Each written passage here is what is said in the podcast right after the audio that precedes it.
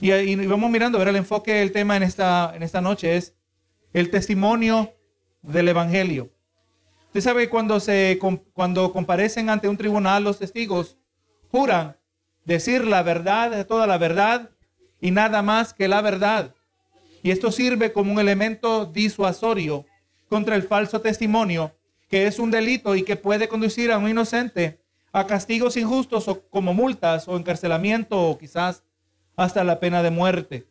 Y fuera de un tribunal de justicia, ¿qué efecto puede tener mentir eh, sobre alguien en las relaciones familiares, en las relaciones con los amigos y vecinos, en las relaciones en el trabajo? Las personas que han eh, sido objeto de un ataque de carácter o comportamiento al leer la Biblia encontrarán muchos personajes que sufrieron de la misma manera. Aquellos que siguen el plan de Dios, como lo hicieron los patriarcas, los profetas o incluso eh, nuestro Salvador, a menudo sufren acusaciones injustas de quienes se oponen al plan de Dios. Hermano, y vamos mirando eh, la realidad de la persecución, la realidad de que hablen falsedades en contra de nosotros. Es algo que debe estar más y más presente en la sociedad que nos encontramos en el día de hoy. Antes, hermano, esta, esta sociedad norteamericana, Estados Unidos, ha gozado de mucha libertad por mucho tiempo, pero en el día de hoy se han levantado generaciones enteras, hermanos, que han sido eh, sus cerebros lavados, amén. Que el cristianismo es algo que es algo, una figura del pasado, es un, es un atraso de la sociedad. Y nosotros que todavía nos paramos en el nombre de Cristo y decimos que existen conceptos como pecado, desobediencia, que cosas que son abominables ante los ojos de Dios. Eh, encontramos la hostilidad y van a haber personas que se van a oponer a nosotros, que van a decir falsedades. Mientras leía estas palabras aquí, hermano, me venían a mente las palabras de Paul Washer. Paul Washer decía que cuando venga la persecución no van a ser en momentos gloriosos para el que le esté sufriendo. Amén. No van a, no van a venir diciendo, mira, estos predicadores no van a, a decir mentiras en contra de nosotros, ¿verdad? Exactamente lo que hicieron con nuestro Señor Jesucristo, ¿verdad? Buscaron testigos falsos. Amén. Y es importante que nosotros, ¿verdad? En nuestra fe cristiana, independiente en qué etapa de la historia nos encontremos, nuestra firmeza siempre esté puesta en el Señor, porque van a hablar mentiras en contra de nosotros. Amén. Eh, ¿Qué vamos a esperar del padre de mentiras? Que la palabra lo llama el Dios de este mundo, ¿verdad? En términos que tiene un dominio, aunque no, no absoluto, pero tiene una grande influencia en el mundo que vivimos, en la cultura que nos encontramos. Así que hemos entendido, ¿verdad? Sabemos nosotros que las mentiras este, tienen grandes eh, consecuencias, como vamos a ver en esta, en esta noche, en este libro de Hechos. La verdad central nos dice, no solo es la responsabilidad de la iglesia, sino de cada cristiano testificar sobre Cristo a los perdidos. O sea, ya llevamos en luz que van a hablar mal de nosotros y por el otro lado estamos diciendo que tenemos que predicar el Evangelio aunque hablen mal de nosotros. Amén. Tenemos que proclamar las palabras del Señor. Entendamos, hermanos, que no es simplemente se trata de que es nuestro deber. Es más, es una injusticia cuando el creyente no comparte el Evangelio. Se nos presenta la historia de dos leprosos que habían quedado fuera de la ciudad. Amén. la ciudad estaba sitiada, estaba rodeada. Nadie podía entrar ni salir. El ejército que los rodeaba, eh, la táctica era esperar que se, desesperaran del hambre. Y si usted lee los detalles, hermano, están ocurriendo cosas feas dentro de la ciudad. Lo que la gente hacía para sobrevivir. Pero ¿qué pasó? Estaban dos leprosos que normalmente por su condición espiritual, mejor dicho, su condición física, también e, ellos tenían que distanciarse de, la población. Pero ellos dijeron, bueno, aquí estamos nosotros. Vámonos a los sirios. Vámonos a ellos y, y si nos matan, pues nada perdemos, porque de hambre nos vamos a morir de todas maneras. ¿Y qué pasó? Y ellos llegaron y cuando llegaron al, campamento de los asirios, descubrieron que se habían ido y habían dejado todo, incluso grandes cantidades de comida. Y ellos en su desesperación empezaron a comer y, a, y llenarse, satisfacerse, pero les acusó la conciencia. No es justo lo que estamos haciendo aquí. Tenemos que dejarle saber a nuestra gente, a nuestro pueblo, que hay alimento. ¿Verdad que sí? Gloria a Dios. Entonces así también nosotros, hermanos, cuando guardamos silencio, nosotros que hemos encontrado la verdad, no importa cuánto nos rechacen, no importa cuánto nos cierren la puerta, cuánto nos digan que no, pero nosotros andamos buscando a los que han de ser salvos. ¿Verdad que sí? Vamos buscando, recuerden, no andamos como agentes independientes. Nosotros somos agentes del Altísimo. Dios nos envía. Pidámosle al Señor dirección, pidámosle al Señor que nos abra puertas. Hermano, damos gracias que Pablo no se desanimó. Si usted y yo me desanimo, es que me dijo que no, que no quería saber, ya para qué le voy a hablar a, nadie. Imagínense Pablo que lo apedrearon y lo dejaron como muerto. Damos gracias que Pablo no se desanimó. Damos gracias que Pablo no se desanimó cuando escribió la carta a los filipenses, cuando se encontraba prisionero en Roma. ¿Por qué? Porque él sabía que trabajaba para Dios. Amén. Tenemos nosotros que aprender a valorar nuestra, nuestro ministerio en esta tierra aún más que nuestra propia vida, hermano. Póngase a pensar en eso. Tenemos que ir aprendiendo. ¿Cómo funciona eso? Eso se lo va a trabajar usted, usted y Dios. Yo no le puedo convencer a usted, ¿verdad? No como hacen los musulmanes que dicen, si tú haces, te pones una chaqueta explosiva, te vas a recibir una recompensa. No, el Evangelio no funciona de esa manera. Usted tiene que ser persuadido internamente. Mi trabajo es decirle lo que dice la palabra, ayudarle a entender lo que dice la palabra, pero usted es persuadido por el Espíritu de Dios de manera que usted queda mejor convencido que, lo que yo le pudiera convencer a usted. Pero veramos, hermano, es una injusticia cuando un creyente guarda silencio acerca de su fe. Amén. Pero vamos mirando, hermano, el libro de los Hechos se caracteriza por seres eh, cristianos, por creyentes que tienen denuedo. Amén. Y de nuevo, por de nuevo nos referimos a, un, un atrevimiento y en particular en el creyente un atrevimiento santo. Un atrevimiento a vivir la verdad, un atrevimiento a hablar la verdad independiente de las consecuencias. Me gustaba lo que decía un predicador, una ocasión escuchaba. Dice, cuando el hombre le tiene miedo al hombre, la manera que un creyente que le tiene miedo al hombre puede vencer ese miedo por el hombre es que ese miedo se tiene que reemplazar con un miedo mayor el miedo de fallarle a Dios. Amén. El miedo de ser desobediente. O sea, tiene sentido, hermano. Aleluya. Si yo tengo miedo al hombre, y pero si le tengo miedo a lo que Dios me puede hacer a mí, el miedo del hombre no se compara. Jesús lo dijo, ¿verdad? No temas a los que pueden matar al cuerpo, sino temed al que puede mandar destruir el alma y el cuerpo en el infierno.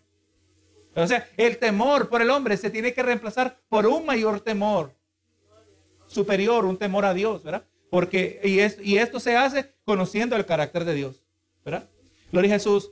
Dice, como ya dijimos, ¿verdad? La responsabilidad de la iglesia, pero también de cada cristiano de testificar sobre Cristo a los perdidos. El versículo clave aparece en Hechos 22, 15, dice, porque serás testigo suyo a todos los hombres de lo que has visto y oído. O sea, hermano, entre más usted y yo nos acercamos a Dios, entre más usted y yo vamos mirando la mano de Dios obrando nuestras, en, nuestras vidas, le voy a decir eh, que, que vamos entendiéndolo de esta manera. Nosotros como cristianos, hermanos, podemos definir nuestra vida que es definida por bendición. Pero cuando nosotros recibimos bendición, bendiciones también significa responsabilidad. Amén. Bendición significa responsabilidad. Como, como estaba diciendo aquí, verá, me eras testigo Testigo suyo a todos los hombres de lo que has visto y oído, lo que nosotros hemos experimentado con Dios. Lo que Dios ha obrado, tenemos, nos estamos haciendo como los leprosos. ¿Verdad que sí? Que pudieron, recibieron la bendición, no se murieron de hambre. Tenemos que dejar a otros que a saber que hay para ellos también, ¿verdad? Aquí hay espacio.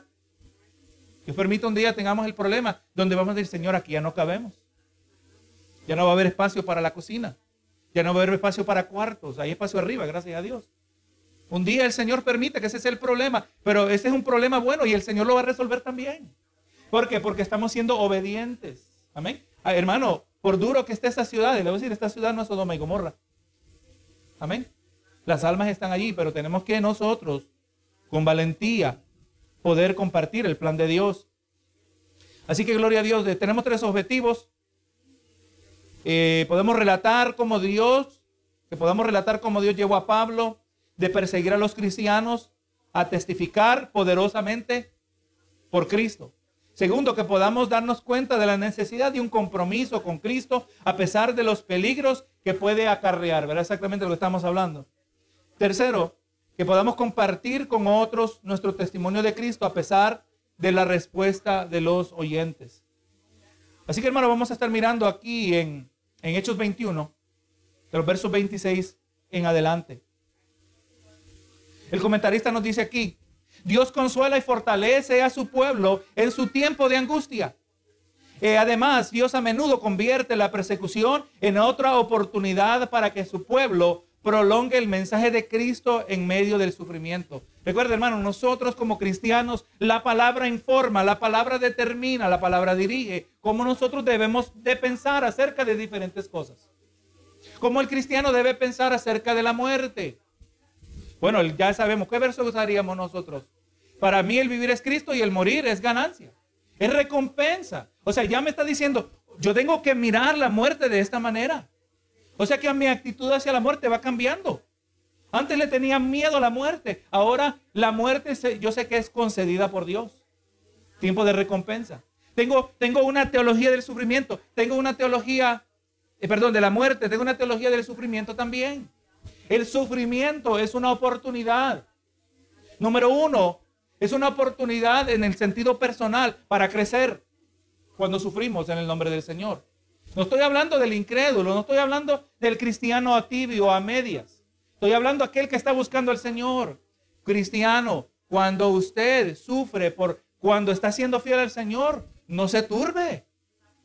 Cuando está sufriendo en medio de obediencia, no se turbe. Es necesario. Es parte del proceso para que crezcamos, para que aprendamos a orar. ¿Usted no cree que el sufrimiento nos ayuda a aprender a orar? ¿Cómo aprendemos a orar? Orando. Usted no puede aprender a hacer algo a menos que lo hace. Hoy aprendemos. Aprendemos a cómo orar de manera inefectiva. También podemos eventualmente aprender a orar de manera efectiva. Cuando se prolonga la situación, ¿por qué, Señor? O porque tienes que aprender a orar mejor. Porque tienes que aprender a orar a largo plazo. Oh, hermanos, si nos dejaran a nosotros, yo quisiera orar y que en cinco minutos ya estuviera contestada la petición. Si a todos nosotros nos dieran la opción, así fuera. Pero entonces, ¿sabe qué? Nos, nos se vuelven impacientes. Cuando el fruto del Espíritu es paciencia. O sea, ¿sabe qué? Cuando la, la prueba se vuelve larga, dice, mira, Señor, estás en mí cultivando el fruto del Espíritu. Nadie lo piensa, casi nadie lo piensa así. Pero esa es la realidad, hermano. Cuando somos moldeados por la palabra del Señor, el Señor está cultivando en mí el fruto del Espíritu. O sea, me está haciendo reflejar a Cristo. Me está moldeando para que yo refleje al Señor. Qué mejor cosa, hermano. Para eso estamos aquí. Benito Jesús. Así que, hermano, Él, y ahora por el otro lado, cuando sufrimos a causa de nuestra obediencia, también es una oportunidad para dar testimonio. Entonces, vamos mirando que el sufrimiento para el obediente es una oportunidad. Señor, en medio de esta prueba, yo te voy a demostrar, o mejor dicho, me voy a demostrar a mí mismo que yo soy fiel a ti, Señor. Yo mira aquel que se fue atrás, yo mira aquel que abandonó, pero no, yo no, Señor, yo te amo de verdad. Yo, te, yo voy, a, voy a ver eh, muchas veces el Señor utiliza esa cosa para que veamos lo que verdaderamente somos. Oh Señor, te doy cuenta, me doy cuenta cuánto tú has cambiado mi corazón. Porque antes yo salía corriendo, pero ahora yo me agarro más de ti. ¿verdad? Entonces es una oportunidad, el sufrimiento es una oportunidad. ¿Cómo le decimos? Nunca desperdicie una crisis. Por eso lo decimos así, ¿verdad? No desperdicie una crisis. La, la comunión del creyente en una crisis se profundiza. Y le voy a decir que muchas veces la bendición en la vida del creyente no viene simplemente porque Dios contestó la petición, que damos gracias cuando Dios contesta peticiones. Pero la bendición está en lo que usted aprendió en el proceso. Amén. Porque la petición vino, Dios nos contestó peticiones, pero es decir, el tiempo pasa y se nos olvida las peticiones que Dios ha contestado. Pero lo que usted ha aprendido a cómo agarrarse de Dios, eso va a durar con usted toda la vida. Es la más grande bendición. Jesús dijo, el siervo no es mayor que su Señor. Si a mí me han perseguido, también a vosotros os perseguirán, como dice Juan 15:20. Sus seguidores descubrieron la verdad de sus palabras en los días y años posteriores a su muerte, resurrección y ascensión. Para muchos esa persecución, eh, esa persecución se resultó en acusaciones falsas, sin fundamento alguno. Para algunos significó la muerte. En el pasaje de hoy, Pablo fue acusado de irreverencia a la ley de Moisés y a sus destinatarios el pueblo judío. Ahora leemos aquí en Hechos 21, 26. Dice, entonces Pablo tomó consigo a aquellos hombres y al día siguiente, habiéndose purificado con ellos, entró en el templo para anunciar el cumplimiento de los días de la purificación, cuando había, había de presentarse la ofrenda por cada uno de ellos. El contexto es que a Pablo le estaban acusando de que él estaba eh, hablando en contra de la ley. Amén. Que Pablo ahora se oponía a la ley. Y a Pablo se le dio el consejo, mira, toma a cuatro hombres que han hecho un voto nazareo. Amén. Han hecho un voto nazareo y ellos, este, un, un voto de consagración. Y que ellos van a venir y van a presentarse delante del templo y van a hacer todo conforme al proceso de la ley. Recuerde, hermano, entendamos esto. Cuando Cristo vino, aunque ya no vivimos bajo la ley, vivimos bajo la gracia, pero no es que Cristo él mismo lo dijo, yo no vine a abrogar, yo no vine a cancelar la ley. Cristo vino a cumplir la ley. Cuando nosotros, nuestra confianza está puesta en Cristo, nosotros hemos cumplido la ley. Amén. En Cristo, en los ojos de, Dios Padre, el que pone su confianza en Cristo ha cumplido los requisitos de la ley. porque Porque Cristo fue fiel, perfectamente fiel a la ley, conforme el pueblo de Israel se le era requerido. Nadie humanamente hasta ese punto había sido capaz de cumplir la ley. Nadie. Solo uno, Jesucristo. Ahora, por cuanto Cristo cumplió la ley, ahora ya nosotros no tenemos que seguir los mandamientos de la ley. Eh, y cuando hablo, estoy hablando de los aspectos civiles, los aspectos ceremoniales. Amén. Aunque el aspecto moral todavía sigue, ¿verdad? Todavía es pecado matar. Es más, si Cristo expandió el concepto, ¿verdad? Acerca de lo que es el adulterio, acerca de lo que es el asesinato, lo que ocurre internamente en el corazón del hombre. Pero Pablo no viene, por eso aquí está el dilema. Aunque ya no estamos hablando que tenemos que seguir la ley, pero Pablo tenía que a la audiencia que estaba tratando de desacreditarlo, tenía que mostrar que él no estaba haciendo aquello que le acusaban. Y es ahora, ¿verdad? Por eso tomó a aquellos hombres que habían hecho el voto nazareo y como dice, ¿verdad? Habiéndose purificado, con ellos, entró en el templo para anunciar el cumplimiento de los días de su purificación, cuando había de presentarse la ofrenda por cada uno de ellos. Pero cuando estaban para cumplirse eh, los siete días, unos judíos de Asia, al ver, al verle en el templo, alborotaron a toda la multitud y le echaron mano. Le recuerdo algo que hemos estado mirando a lo largo del libro de los Hechos. Amén. Aquí hay oposición, indudablemente. Todos estos agentes que estaban en contra del Evangelio, en muchas maneras podemos decir que son, son agentes del diablo, aunque no sabían que estaban actuando eh, a favor del diablo. Pero quien cultivaba en eh, los corazones de estos eh, malhechores aquí, la maldad en ellos es el diablo. Pero lo interesante es que el diablo no es mencionado. Quiero que ustedes fijen esto. Cuando miren el libro de los Hechos, el único lugar donde yo recuerdo que el diablo es mencionado es el caso de Ananías y Zafira. Pero aparte de eso, no vuelve a ser mencionado. ¿Por qué? Porque el diablo no está actuando. Sí está actuando. Pero es que el diablo no debe ser enfatizado. ¿Me sigue?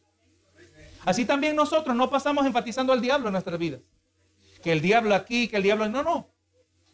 Eh, eh, la, palabra ya me dice, someteos a Dios, resistir al diablo y él huirá de vosotros. Mi trabajo no es de descubrir dónde se metió el diablo. Mi trabajo es de ser obediente al Señor. Amén. La única, los únicos momentos donde podríamos identificarlo al maligno, donde nos vemos obligados, es cuando vemos algo sobrenatural, como algo que pareciera en una película. Que esa no es la norma, le voy a decir, hermano. Lo estaba mencionando el otro día. Mi vida cristiana, yo, hermano, yo no tengo necesidad de reprendiendo demonios. Aunque habrán ocasiones, habrán excepciones, ¿verdad? Pero la mayoría del tiempo el cristiano se enfoca no en el diablo, pero se enfoca en una vida fiel al Señor, ¿verdad? Entonces vamos mirando que estos individuos ahora lo vieron en el templo y alborotaron a la multitud y le echaron de mano, y le echaron mano, y dando voces, varones israelitas, ayudad, ese es el hombre que por todas partes enseña a todos contra el pueblo. La ley, se enseña a todos contra el pueblo la ley y este lugar.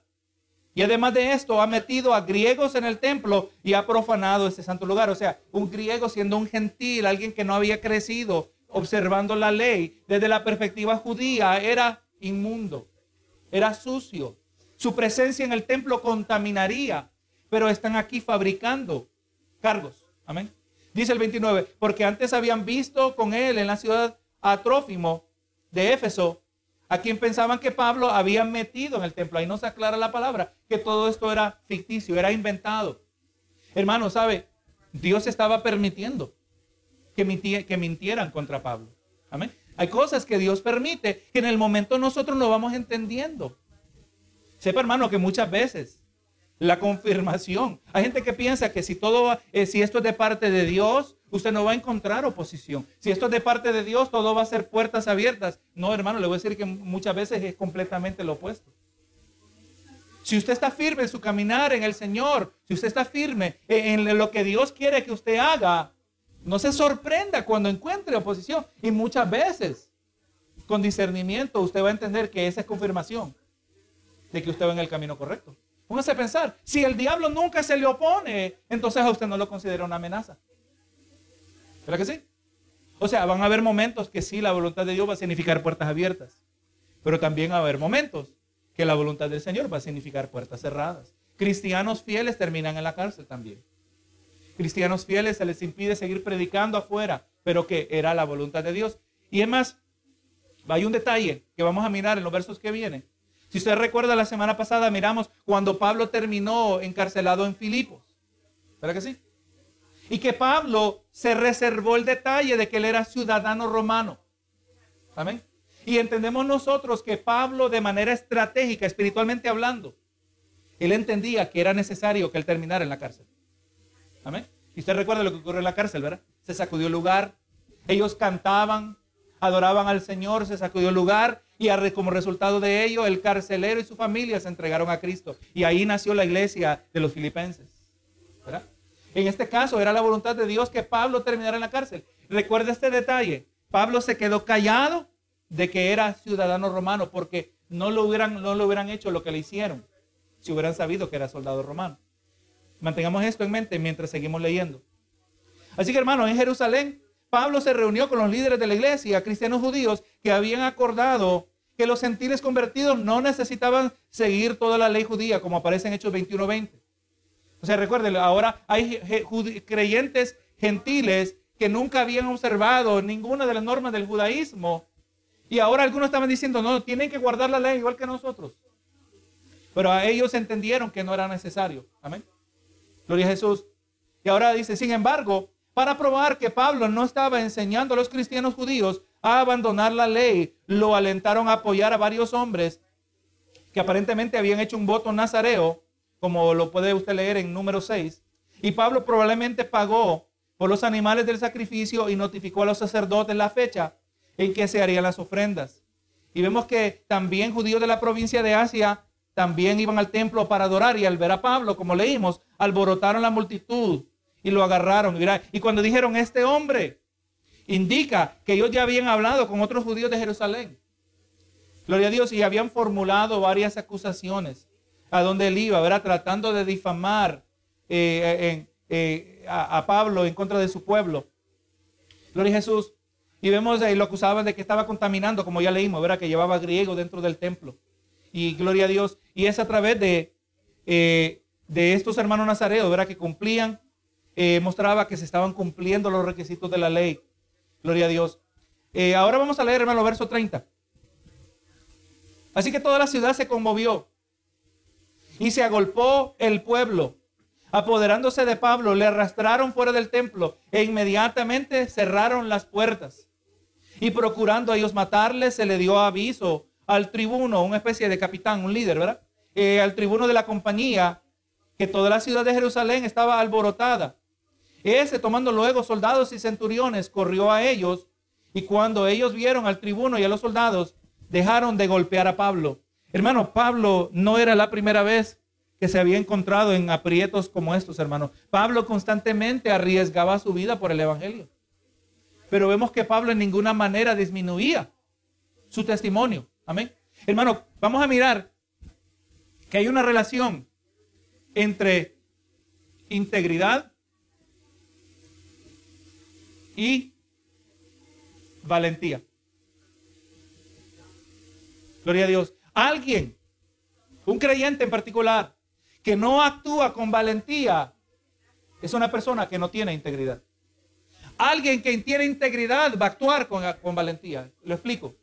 Hermano, una persona que tiene un corazón recto delante de Dios sabe que se debe hacer lo correcto en todas circunstancias. Entienda esto, hermano. El que tiene integridad de corazón delante de Dios va a hacer lo recto bajo cualquier circunstancia, aunque eso significa peligro. Eso le llamamos valentía. Aquel que hace lo correcto, aunque tenga miedo. Pues usted puede tener valentía y puede tener miedo al mismo tiempo. Porque usted, valentía tiene que ver con lo que usted hace, no lo, con lo que usted siente. Somos humanos. Aleluya. Y pero nosotros no somos gobernados por nuestros sentimientos. Nosotros debemos gobernar los sentimientos. Escuche bien esto. No dice la palabra llevando cautivo a todo pensamiento a obediencia a Cristo. Los pensamientos dictan los sentimientos. Entonces usted va a determinar, usted le va a dictar a su corazón cómo debe pensar. ¿Esto es un acto de voluntad? No. Usamos la palabra del Señor. Amén. La palabra del Señor nos enseña cómo gobernar los pensamientos. Y en torno, aleluya, cómo someter nuestros pensamientos y en torno a nuestros sentimientos obediencia a Cristo. Amén. Gloria a Jesús. O sea, una persona puede decir, mira, nadie me ama, nadie, ya Dios no me ama. Mentira del diablo. La palabra dice, en esto muestra Dios su amor para con nosotros, en que siendo aún pecadores, Cristo murió por nosotros. O sea, como el creyente jamás usted entretenga el errado pensamiento de que nadie le ama y que Dios no le ama sobre todas las cosas. Es una mentira, es falsa información, está mal informado el individuo que llega a esa conclusión. Porque como yo sé que Cristo me ama, que siendo pecador Él murió por mí. Amén. Yo no voy a entretener ese pensamiento. Yo no voy a entretener, aceptar los sentimientos que vienen de esta línea de pensamiento. Así por lo tanto no nos desanimamos. Por lo tanto, no nos echamos atrás y vamos a actuar con valentía cuando sabemos que hay que hacer lo correcto, no importando el precio. O sea, vamos mirando, ¿verdad? Como yo vuelvo a repetir, mire a un hombre, una mujer que no es valiente, mire a alguien que no tiene integridad. Amén. Es importante que entendamos esta relación. Entre más recta sea nuestra vida, no se sorprenda que más valiente usted va a ser en el nombre del Señor. Benito Jesús. Entonces vemos que esta, esta ciudad estaba alborotada. Y ahora dice 33, y entonces llegando el tribuno le prendió y le ató y le mandó atar con dos cadenas y preguntó quién era y qué había hecho. Pero entre la multitud unos gritaban una cosa y otros otra. Y como podía, y no podía entender nada de cierto a causa del alboroto, le mandó a llevar a la fortaleza. ¿Usted se puede imaginar, hermano? Eh, yo, yo, puedo, yo puedo imaginar cómo yo me sentiría rodeado de una multitud que me odia. Amén. Usted no puede hacer nada. O quizás alguna vez usted ha visto algunas imágenes así en la televisión. A veces hay pueblos, me viene a mente un pueblo en Guatemala, que la policía no hacía nada contra los malhechores. Amén. Y decidieron tomar la ley en sus manos y cuando agarraban un ladrón, era toda la ciudad que lo golpeaba. Y hermano, y cuando se trata de multitudes, se pierde el control. Eh, no, usted quizás no puede imaginar un contexto peor en el que usted se podría encontrar, hablando de peligro de parte de personas. En muchas maneras, hermano, esto se estaba ocurriendo al comienzo del año 2020, con las supuestas protestas que estaban ocurriendo, no era eso saqueo. Multitudes que tenían nada sino siniestras intenciones de hacer mal y de destruir. Anarquía, era la ausencia de la ley. Usted sabe, hermano, que habían criminales que tenían permiso legal para hacer estas cosas lo arrestaban porque había golpeado a alguien. Y en las leyes de estas ciudades como Chicago, el criminal pasaba la noche en la cárcel y el día siguiente salía libre. Y en la misma y la siguiente noche quizás lo volvían a arrestar. Eso es lo que está ocurriendo en Estados Unidos, sepa hermano. Gloria a Dios, este, hay, locura, hay mucha locura en lo que gobierna esta nación. Pero entendamos, hermano, que Así como el contexto que estábamos hablando, y aquí en particular en todo esto, no podemos olvidar algo que he estado enfatizando tanto que hermano, no se le puede usted olvidar acerca de la soberanía de Dios. Usted necesita saber esto. Usted necesita saber que esto está entretejido. Dios aquí no está siendo mencionado, ¿verdad? Pero nosotros sabemos que Él está en control de todo esto. Él sabía exactamente cómo todos estos eventos se están desempeñando. Pablo no tiene, Señor, estarás conmigo. Claro que está con él. Porque Pablo andaba haciendo la voluntad de Dios, aunque yo no lo sienta, yo sé que él está presente. Recuerda esta, esta distinción, eh, que no nos enfoquemos demasiado en nosotros sentir la presencia de Dios, que nuestros círculos es algo que, que, será, es que hay que sentir la presencia de Dios. Tienes que sentir la presencia de Dios antes de hacer cualquier cosa. E, eso no es necesariamente correcto, aunque damos gracias cuando Dios nos deja sentir su presencia. Pero más importante es que usted desarrolle conciencia de la presencia de Dios. Esté consciente que aunque yo no lo sienta, yo sé que Él está aquí porque, porque Dios lo dice en su palabra. Dios está en todo lugar. Que aunque yo no lo sienta, yo sé que Él me está mirando. ¿Por qué? Porque la palabra nos dice que Él todo lo puede ver.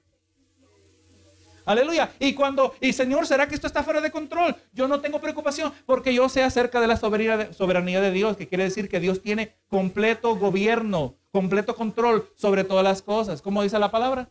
Ni un pájaro cae en tierra sin vuestro Padre Celestial. Yo tengo esta teoría, la palabra no lo dice. A ver si usted se, hace la misma teoría. Si Cristo le puso nombre a las estrellas y sabe el nombre de todas ellas, ¿será que le puso nombre a los pajarillos? Es posible, ¿verdad? Mira, se murió tal pajarillo y el nombre. ¿Quién sabe qué nombre se le daría a un pájaro? Eh? Pero Dios sabe. Está, consciente del más diminuto detalle. ¿Cuántos cabellos hay en nuestra cabeza? Dios los tiene todos contados, dice la palabra. Estamos hablando de un Dios soberano. Estamos mirando aquí, no se lo olvide. Es como que eh, pusiéramos aquí un fondo, eh, como un fondo de pantalla, y el fondo dice soberano, soberano, soberano, no se lo olvide. Amén. El soberano Dios está gobernando todos estos detalles. Es más, le recuerdo, cuando un hijo de Dios anda en obediencia, un hijo de Dios, aun cuando le pasan cosas malas, ese hijo de Dios jamás es víctima. Amén. Así que no se sienta como víctima. No, no, ese creyente es victorioso. Muy diferente. Si usted anda en obediencia, usted anda en victoria. Aunque le estén pasando cosas malas. No, pastores, como que tengo un problema con eso. ¿Fue Cristo victorioso en la cruz del Calvario? Ahí tenemos el ejemplo máximo, ¿verdad que sí? Fue victorioso y le estaban pasando cosas malas. Él nos dejó el modelo que debemos seguir, ¿verdad? Así que cuando el creyente anda en obediencia, su obediencia garantiza victoria, aunque se muera. Amén. Pero ya entendemos, que para morir, el creyente morir es Cristo. El vivir es Cristo, el morir es ganancia. Si se muere, salió ganando. Si se murió en obediencia. Y si sigue viviendo, sigue viviendo para Cristo. Siempre estamos victoriosos. Usted ve cómo todo está conectado, ¿verdad? Lo dice Jesús. Entonces, vemos, no se entendía. Y dice el 35, y al llegar a las gradas aconteció que era llevado en peso por los soldados a causa de la violencia de la multitud, porque la muchedumbre del pueblo venía detrás gritando, muera. ¿Usted se puede imaginar, hermano? Estaba bastante tóxico el ambiente, ¿verdad? Yo me imagino, si, si pudiéramos haber visto el diablo, la palabra omite, ¿será que el diablo estaba qué bueno? Hoy, hoy vamos a eliminar a Pablo. Hoy se acaba. Recuerde, el diablo no conoce el futuro. El diablo tiene poder, pero no tiene poder como Dios. Ni cercano. Hay gente que dice que, Jesús y el diablo son los opuestos. No, no, no, ni cerca. Lo más que podemos decir que Satanás y el arcángel Miguel. Amén. Pero el diablo no tiene poder como Cristo, el creador del universo, ¿verdad? Pero el Señor nos dé fuerza, el Señor nos ayude. El, Señor nos ayude para que cuando vengan problemas así, que no nos haga falta la fe. Ahora yo le digo esto, hermano, y de ninguna manera, eh, hablando de esta temática, nos debe dar miedo. Sepa que cuando la, demanda contra la oposición contra nosotros crece, el respaldo del Señor crece en proporción. Amén. Entre más en negatividad y hostilidad y acusaciones, más va a ser el respaldo de Dios en nuestra vida personal. Va a ser superior, no, no solo en una, en una cantidad equitativa, no, no, eh, sobrepasa, porque todo lo que Dios hace sobrepasa, ¿verdad? Así como donde abunda el pecado, sobreabunda la gracia. Así que hermano, en momentos así, usted prepárese que usted va a experimentar una mayor comunión con el Señor. Pregúntele a Pablo. Pablo dice, estamos aquí en la cárcel y esto es un culto, estamos adorando al Señor. Qué bonito estaba el ambiente, sí, la verdad que estaba bien bonito el ambiente en la cárcel. Ni me acordaba de cómo tenía destrozada la espalda a causa de los latigazos. No me importaba, es que estaba gozándome en el Señor. Yo creo que estaban así, ¿verdad? Usted puede imaginar cómo estaban hermanos cantando esos hermanos ante el Señor, dándole gloria a Dios. Estaban dando, ah, hermano, ese, es lo que el Señor ha prometido a sus hijos, ¿verdad? Gloria a Jesús. Te vamos mirando, ahora qué bueno, cuando la palabra ilustra, nos da el ejemplo, miramos individuos que son dignos de imitar. Ahora recuerde también, seguimos hablando y menciono en breve, Juan el Bautista. Juan el Bautista, aún en la cárcel, también tuvo una pequeña crisis de fe. Pero buscó aclaración.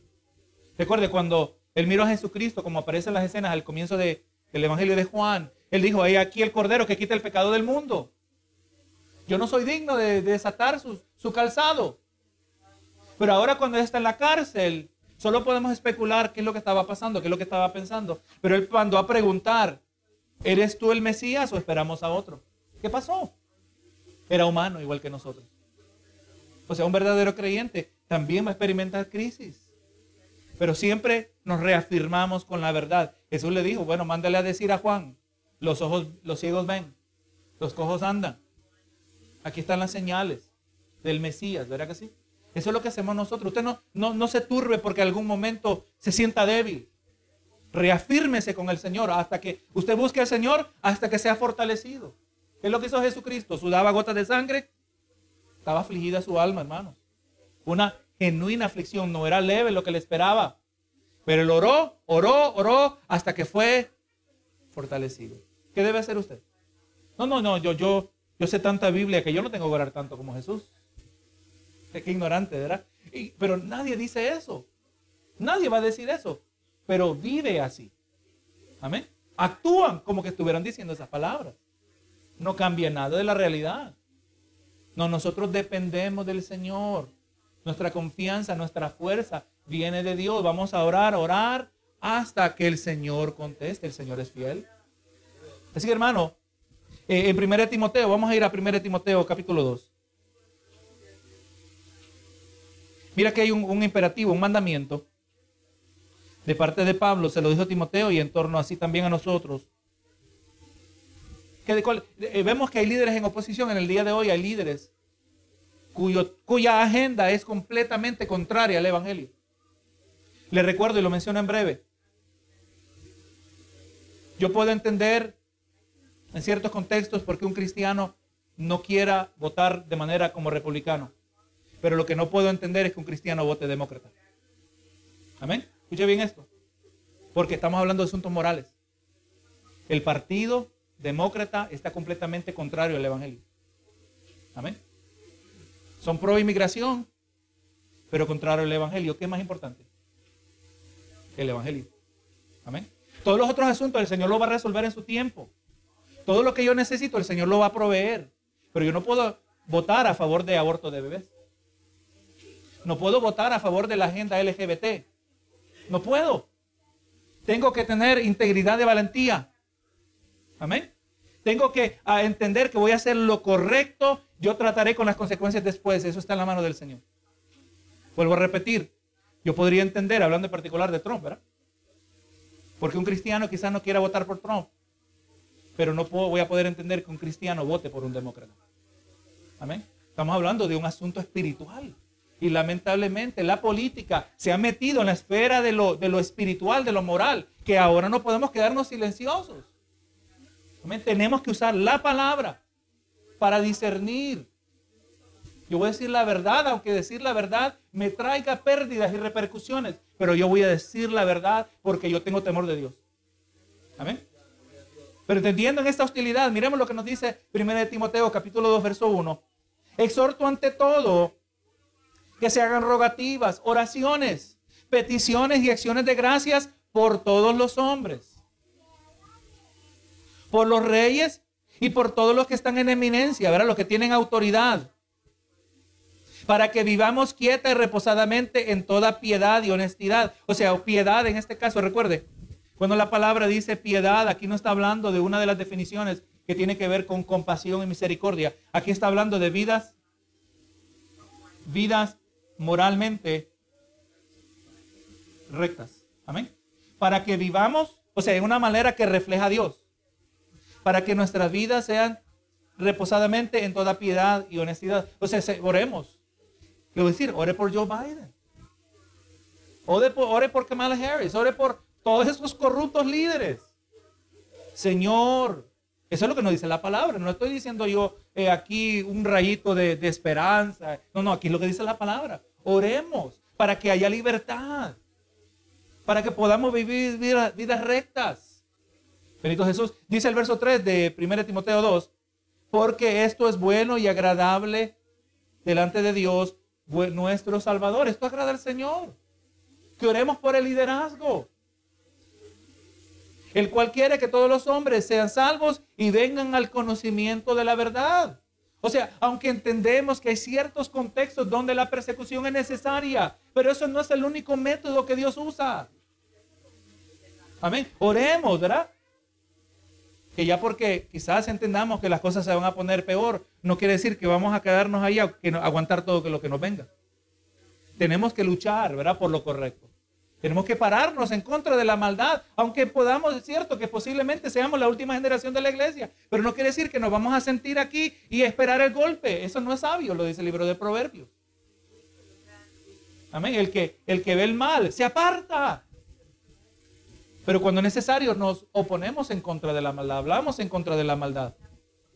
Así que hermano, nosotros debemos orar, oremos por estos líderes, hermanos. Esto es bueno y agradable. ¿Quiere agradar al Señor? Ahora seguimos, hermano, en capítulo 21, verso 37. De hecho, ¿verdad? Entonces la multitud está gritando, que muera. ¿Y cuándo? Dice el 37. Cuando comenzaron a meter a Pablo en la fortaleza, dijo el tribuno, ¿se me permite decirte algo? Y él le dijo, ¿sabes griego? O sea, él le empezó a hablar en griego. ¿No eres tú aquel egipcio que levantó sedición? Esto es lo que está diciendo el tribuno. ¿No eres tú aquel egipcio que levantó una sedición antes de estos días y sacó al desierto eh, los cuatro mil sicarios, sicarios hablando de asesinos. Entonces dijo Pablo, yo de cierto soy hombre judío de Tarso, no soy, no soy egipcio, soy judío, ciudadano de la ciudad, de una ciudad no insignificante de Cilicia, pero te ruego que me permitas hablar al pueblo. Y cuando él se lo permitió, Pablo estando en pie en las gradas, hizo señal con la mano al pueblo y hecho gran silencio, habló en lengua hebrea diciendo, varones hermanos y padres, mira las palabras de respeto, las palabras de conexión. Él pudo haber, él pudo haber dicho, como algunos en la... Hijos del diablo, cállense. No, no, él les habló de una manera, porque la palabra dice que la palabra blanda aplaca la ira, ¿verdad? Estaban airados contra él. Y ahora le dice, varones, hermanos, eh, eh, varones hermanos y padres oíd ahora mi defensa ante vosotros. O sea, yo soy uno de ustedes.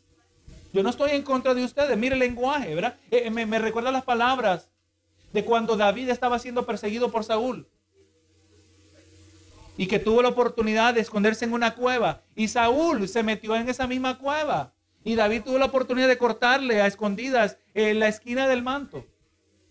Y se sintió mal de haber hecho eso. Ahora Saúl, el rey Saúl salido de la cueva, David vino al que lo quería matar. Le dijo, mi señor, mi rey. La palabra blanda placa la ira. Hermano, ¿cómo debemos ser nosotros con nuestros jefes? Hijo del diablo, ¿cómo te vas a atrever a hablar con un hijo de No, no. Con respeto. Amén. Reflejamos a Cristo. El asunto es que hay gente así, hermano. Que están mal representando a Cristo. No, nosotros no. Cristo dijo, aprended de mí que soy manso y humilde de corazón no quiere decir que usted no puede ser firme. No quiere decir que porque manso y humilde no puede ser valiente. No, no, hay que saber balancear. El perfecto balance lo miramos en la persona de Cristo. Es en, ese, en Él encontramos el balance, el balance que debemos mostrar. Y aquí dice, hermanos y padres, oíd ahora mi defensa ante vosotros. Y al oír que les hablaba en lengua hebrea, guardaron más silencio. Y él les dijo, yo de cierto soy judío, nacido de Tarso y de Cilicia pero criado en esta ciudad, instruido a los pies de Gamaliel estrictamente conforme a la ley de nuestros padres, celoso de Dios, como hoy lo sois todos vosotros. Mire, mire, está hablando esta turba airada, fanática, pero dice, yo soy fiel igual que ustedes. Las conexiones que está estableciendo, ¿verdad? Se están estableciendo conexiones para, para poder hablar con autoridad. Perseguía yo este camino hasta la muerte. Recuerda, hermano, los cristianos, antes de ser llamados cristianos, eran llamados los del camino, porque Jesús dijo, yo soy el camino. y la verdad de la vida. Yo perseguía este camino, por eso dice camino con letra mayúscula, hasta la muerte, prendiendo y entregando en cárceles a hombres y mujeres. O sea, yo perseguía a los creyentes.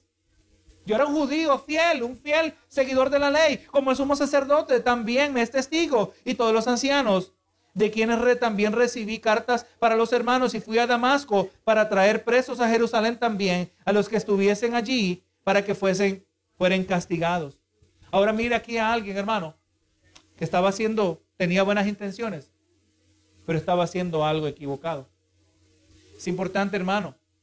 Dios no solo valora nuestras intenciones, Dios también determina, Dios evalúa el medio que usamos para realizar esas intenciones. Señor, yo no tengo dinero, aquel no tiene que comer, le voy a robar a fulano para darle de comer. Yo sé que esto te agrada. No, no, no agrada al Señor. Al Señor el medio como la meta le tiene que agradar. Del momento que el medio que se usa para cumplir una supuesta meta, para agradar a Dios, si el medio no agrada a Dios, hermano, todo está contaminado. Así que un cristiano, y yo le presento esto, se lo dejo a usted que lo medite. Cuando un cristiano no tiene que comer y sus hijos no tienen que comer, ¿tiene permiso para robar? Piénselo bien. Amén. Medite sobre ello. Tenemos que actuar con integridad, ¿de verdad que sí? Si aquí no vamos a morir, aquí no vamos a morir de hambre. ¿No le pasó así eh, a la mujer en el tiempo de la vida de Sarepta, que le vino el profeta y, ella, le dijo, ¿qué estás haciendo? Era un tiempo de sequía, es que estamos recogiendo un poco de leña, solo tenemos un poquito de aceite y harina y después nos vamos a echar a morir. En ese caso quizás ni había que, que, robar, ¿verdad? Pero que Dios proveyó. Fueron, honraron al Señor y el profeta dijo, bueno, mire esta, esta petición, que lo más probable es que usted no hubiera actuado con la misma fe, ni yo tampoco. Dame de comer a mí primero, que soy el profeta de Dios, y después coman ustedes. ¿Usted le hubiera dado de comer? Lo hubiéramos pensado, ¿verdad que sí? Señor, ¿por qué? Pero ahí estaba la bendición, ¿verdad que sí? Y Dios multiplicó, fue obediente. O sea, el hecho que nos echemos a morir no quiere decir que Dios nos va a dejar morir. Dios va a proveer. Si le multiplicó los panes y los peces, Él lo puede hacer de nuevo. Pero tenemos que tener integridad y tenemos que tener valentía. Si vamos a honrar al Señor, no solo la meta debe honrar al Señor, pero el medio debe honrar al Señor también. Gloria a Jesús. Entonces aquí vamos mirando, ver el, testimonio. Pablo tenía buenas intenciones, pero sus métodos no honraban al Señor. Pero aconteció que, que yendo yo, al llegar cerca de Damasco, como a mediodía, aquí vemos el testimonio de Pablo, de repente me rodeó mucha luz del cielo. Y recuerde, era el mediodía. Es el, tiempo del día donde está la mayor iluminación. Y ahora está diciendo que fue rodeado de mucha luz del cielo. O sea, esta luz era más intensa que la luz del sol. Usted puede ver al sol por unos cuantos segundos. Y después puede quedar hasta ciego. Pero esta luz, como vamos a ver, no tuvo ese efecto, tuvo algo más intenso. Y caí al suelo y oí una voz que me decía, Saulo, Saulo, ¿por qué me persigues? Hermano, entienda esto. Esta, Jesús dijo que lo que me hacen, lo que hacen a uno de mis hijos, a uno de mis más pequeños, me lo hacen a mí. Hermano, entendamos, mire qué serio meterse con un hijo de Dios. Gloria a Jesús. Y, por, eh, y cuando Pablo perseguía a los seguidores de Cristo, él estaba en esencia persiguiendo a Cristo Jesús mismo. ¿Por qué me persigues? Dice. Entonces, yo entonces respondí, ¿quién eres, Señor? Y me dijo, yo soy Jesús de Nazaret, a quien tú persigues. Y los que estaban conmigo vieron a la verdad, la luz, y se espantaron, pero no entendieron la voz del que hablaba conmigo. Estas palabras eran exclusivamente solo para Pablo entender, ¿verdad? Y le dije, ¿qué haré, Señor?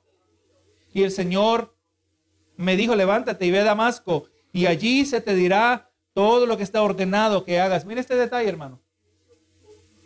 Este que resultó siendo, aparte de Jesucristo, probablemente el más grande siervo del Señor, ¿verdad? Nos dejó la mayor parte, él escribió la mayor parte del Nuevo Testamento. Un hombre inteligente, un hombre sabio, un hombre valiente, usado por Dios, que también se tuvo que humillar delante de Dios, pero ahí Dios no le reveló todo el plan. El plan de Dios vino a través de un hombre. Vamos a ver, ¿verdad? Gloria a Jesús. Jesús le pudo haber dicho todo ahí. Pero vemos que Dios tiene sus métodos, Dios tiene sus agentes, Dios tiene su orden. Amén. El bien nos puede hablar directamente a nosotros, a ver de sueños, de visiones, podríamos decir, pero Dios también es, eh, determina principalmente hablarnos de hombres y mujeres, de seres humanos, a través de la familia de la fe, a través de nuestros líderes espirituales. No, no, yo no necesito ir a la iglesia, dice alguno. No, no, no, no, está ignorante de la palabra. Gloria a Jesús. Entonces dice, ¿verdad? Y vino a mí, perdón, me brinqué. El 11. Y como yo no veía a causa de la gloria de la luz, llevando de la mano, llevado de la mano por los que estaban conmigo, llegué a Damasco. Hermano, recordé, entendamos aquí que Cristo había Pablo había visto al Cristo resucitado. La palabra claramente nos muestra que, eh, que los apóstoles tenían que ver al Cristo resucitado, que los apóstoles tenían que hacer los milagros de un apóstol. Esas son las credenciales. En otra ocasión, usted lee la carta a los Gálatas, Pablo muestra, dice, yo hice entre ustedes las señales de un apóstol. Amén. Y era necesario que para Pablo tener credibilidad como uno enviado de Dios como apóstol, él tenía que haber visto y no solo visto, pero fue enseñado por Cristo por tres años en el desierto. Y ahora dice, mire el 12. Entonces uno llamado Ananías, varón, varón piadoso según la ley, que tenía buen testimonio de todos los judíos que allí moraban, ve que estaba un, un seguidor de Cristo que miraba, que moraba en armonía. ¿Verdad? Y, tenía buen testimonio con los judíos que ahí moraban, vino a mí acercándose y me dijo, hermano Saulo, recibe la vista. Y yo en aquella misma hora recobré la vista y lo miré. Y él, me, y él dijo, el Dios de nuestros padres te ha escogido para que conozcas su voluntad y veas al justo, hablando de él, y oigas la voz de su boca, porque serás testigo suyo a todos los hombres. De lo que has visto y oído ahora, pues, ¿por qué te detienes? Levántate y bautízate y lava tus pecados invocando su nombre. Obviamente aquí está Pablo recapitulando su experiencia. Usted puede leer el relato de su entrega al Señor, estos detalles, o, y algunos adicionales, ¿verdad? Más anteriores en el libro de los Hechos. Pero vamos mirando, hermano, en todo esto, vamos mirando que aún este hombre, este hombre que estaba actuando según él, el hacer eh, a favor de la voluntad de Dios, pero estaba haciendo lo contrario, perseguía a los hermanos, que iban a ser sus hermanos. Todo esto estaba dentro de los planes de Dios. Amén. Todo opera. Eh, eh, si algo trae, trae seguridad en la vida del creyente, eh, no solo estar consciente de la presencia, pero consciente de la actividad de Dios. Amén. Yo siempre, Jesús dijo, mi Padre hasta ahora trabaja. Dios está trabajando ahora mismo está trabajando en su vida, está trabajando en la vida de sus seres queridos, en la vida de amigos quizás. Algunos van a rechazar ese trabajo, algunos lo van a recibir, pero Dios siempre está trabajando. Porque Él quiere que los hombres vengan al arrepentimiento, ¿verdad? Y es a ese Dios que nosotros servimos, gloria a Dios. Seguimos leyendo. Y me aconteció, dice el 17. Y me aconteció, vuelto a Jerusalén, que orando en el templo me sobrevino un éxtasis, ¿verdad? Tuve una, una, una visión. Y le vi que me decía, date prisa y sal pronto de Jerusalén, porque no recibían, no recibirán tu testimonio acerca de mí. Y yo dije, Señor, ellos saben que yo encarcelaba y azotaba en todas las sinagogas y a los que creían en ti. Y cuánto y cuando se derramaba la sangre de Esteban, tu testigo, yo mismo también estaba presente y consentía en su muerte y guardaba las ropas de los que le mataban. Pero me dijo, ve, porque yo te enviaré lejos a los gentiles. Así que vemos aquí en el 17 al 21, vemos aquí eh, un, un evento independiente. Pablo no le está diciendo estas palabras. Amén. A la audiencia que le estaba escuchando. Él nos está relatando para nuestro propio beneficio. La multitud que decía, mm, que muera, que muera. Ahora Pablo está diciendo, yo soy uno de ustedes. Yo era perseguidor de la iglesia. Yo era fiel judío. Pero en medio de todo esto, gloria a Dios, ahora él tuvo esta visión. Y aquí el Señor le está diciendo, mira, yo ya no vas a poder seguir tratando con estas personas. No te van a oír. ¿Recuerda lo que estábamos mirando en, en Juan capítulo 6? Los ciegos que no quieren ver. Vamos a encontrarnos con personas así. No quiere decir que el Evangelio no funciona. No quiere decir que el Evangelio no es efectivo. Lo que pasa es que la gente no quiere a Cristo. Hay personas que hagan lo que haga Dios. Hay gente que dice, si yo, si yo pudiera ver evidencia de Dios, yo creyera. Es que yo soy una persona que cree en, lo real, en lo físico. Si yo viera a Dios, dile a Dios que se te me aparezca y voy a creer. No. Esa es una excusa que usan, hermano. No dice la palabra, dice el necio en su corazón, no hay Dios. Estoy hablando con una, el que no cree en Dios, de acuerdo a la palabra, no es una persona sabia, es un necio. Es necedad estar persuadido. Y es curioso, curioso este detalle, que aquellos que no creen en Dios pasan enojados con Dios. Los, los, los ateos de hoy son ateos militantes. Aquellos que no creen en Dios pasan enojados con Dios. Y no es que no creen en Dios. Usted le habla de Dios, usted ve una hostilidad, un enojo que está acumulado. ¿Por qué? Porque es lo que dicen que no creen en Dios. Lo que pasa es que no les gusta lo que ellos perciben acerca de Dios y se hace más fácil decir que Dios no existe. Un ateo no nace, un ateo se hace. ¿Verdad? Pero Dios ha dado testimonio. Vamos concluyendo así esta sección, ¿verdad? Entonces aquí vamos, miramos aquí que Pablo ahora es llamado a los gentiles. Hermano, aquí Pablo encontró la dureza del corazón judío, del corazón hebreo. Usted puede leer la carta a los romanos, donde Pablo, y, menciona esto aquí, ya estamos por terminar. Es importante que entendamos que este pueblo de Israel siempre ha sido duro, siempre ha sido desobediente, siempre ha sido atrevido contra Dios, pero Dios ha prometido que Él no los iba a desechar completamente. Hay unas falsas eh, doctrinas, unas erradas creencias que creen acerca de, de un reemplazo de Israel. Hay gente que cree que Israel, que la iglesia es Israel. No, no, la Israel no es la iglesia. O la iglesia no es Israel. Amén. Nosotros no hemos reemplazado a Israel. Dios ha prometido y les ha prometido, solo tiene que leer los profetas. Que un día ellos van a vivir en la tierra prometida. Pero, gloria a Jesús, aunque nuestro origen, nuestra relación a Dios está muy cercana, especialmente el, el, remanente fiel en Israel que va a tornar sus ojos y lo va a poner en el Mesías. Estamos, estamos entrelazados, pero cuando usted lee la carta a los romanos, no recuerdo si es como el capítulo 6, usted ve que Dios no ha abandonado a Israel. Y que a Pablo, el autor de la carta, le duele el corazón de ver el rechazo de sus propios compatriotas, cómo han rechazado a Cristo. Pero Dios prometió que no iba a rechazar completamente a Israel. Si usted lee Jeremías, mientras está diciendo, ustedes van a ser esparcidos. Y dice también Dios, pero yo los voy a volver a reunir. Mire cómo es el Señor. Por un lado les dice, le va a ir mal, le va a pasar esto, le va a pasar lo otro. Pero yo en mi amor, en mi misericordia, me voy a acordar de mi promesa a mi siervo David. Que uno iba a estar centrado, un descendiente de él, iba a estar sentado en el trono para siempre, hablando de Jesucristo. Jesucristo, descendiente de David. Desde la perspectiva humana, ¿verdad? El linaje humano. Pero para ser rey tiene que haber una nación que reinar. Y Dios dijo que los iba a volver a reunir. La iglesia no ha reemplazado a Israel, hermanos. La iglesia es la iglesia. Amén. No somos otra cosa, somos la iglesia, somos el cuerpo de Jesucristo.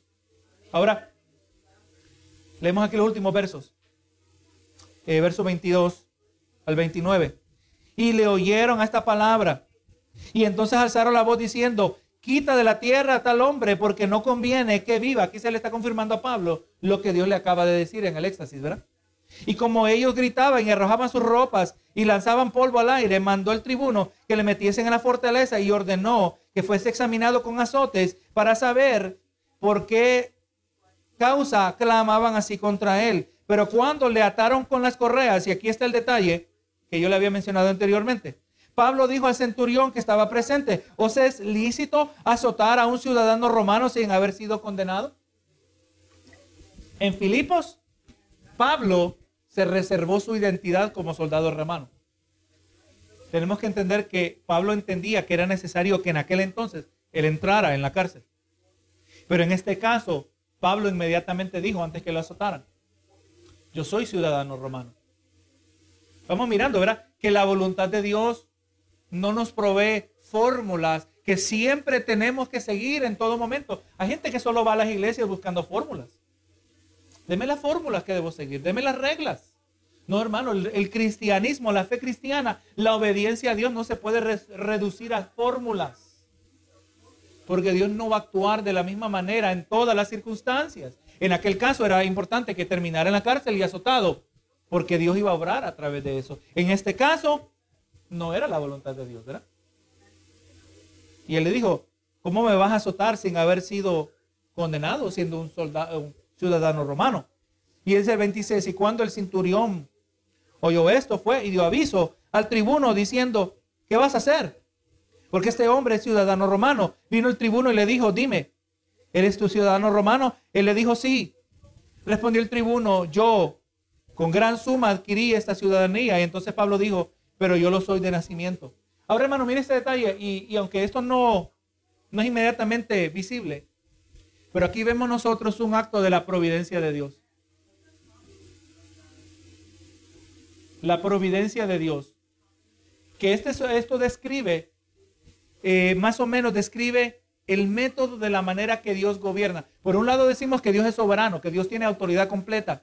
Pero cuando hablamos de la providencia, se refiere específicamente a cómo Dios gobierna, desempeña su voluntad y cómo Él va orquestando las cosas. Cómo Él va colocando las piezas de un rompecabezas que van eh, constituyendo su perfecta voluntad. Era necesario que Pablo fuera ciudadano romano.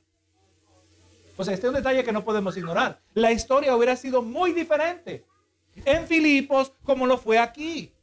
Si Pablo no hubiera nacido ciudadano, ciudadano romano, ¿verdad que sí? O sea, vamos mirando, hermano, y así de la misma manera, hay detalles acerca de quiénes no somos nosotros.